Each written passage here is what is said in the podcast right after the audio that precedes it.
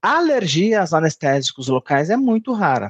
A mais comum é a reação ao antioxidante dos vasoconstritores e um agente bacteriostático que somente é utilizado em tubetes de plástico e frascos multidoses de outras drogas. Essas substâncias são, respectivamente, ou seja, um anti, o antioxidante e é, o bacteriostático são, respectivamente, antioxidante, bisulfito de sódio e o bacterostático, cloreto de sódio? Não, cloreto de sódio não é um conservante. Opção B, metilparabeno antioxidante e bisulfito de sódio, o agente bacterostático? Não. Na verdade é o contrário, né? Vou colocar já a alternativa aqui, ó, fica mais fácil. O bisulfito de sódio ou acetona bisulfito ou simplesmente sulfito são substâncias antioxidantes que protegem o vasoconstritor do tipo adrenérgico contra a oxidação. Então, o sulfito é obrigatório em toda solução anestésica que apresenta vasoconstritor do tipo adrenérgico.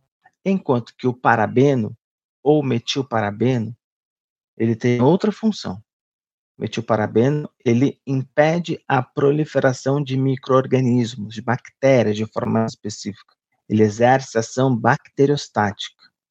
Só que ele não é uma substância obrigatória para todos os subeitos odontológicos, né? O metilparabeno geralmente está tá, tá presente em tubos de plástico e frascos multidoses.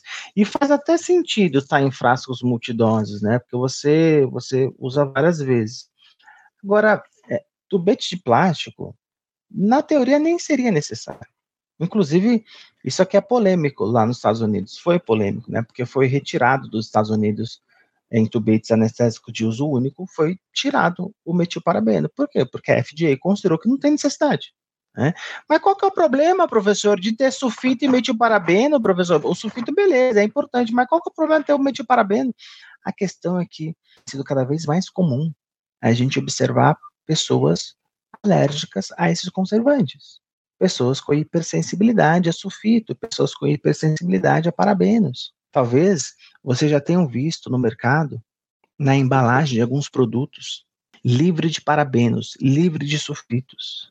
Porque é, é um mercado que tem crescido porque a galera tá cada vez mais alérgica.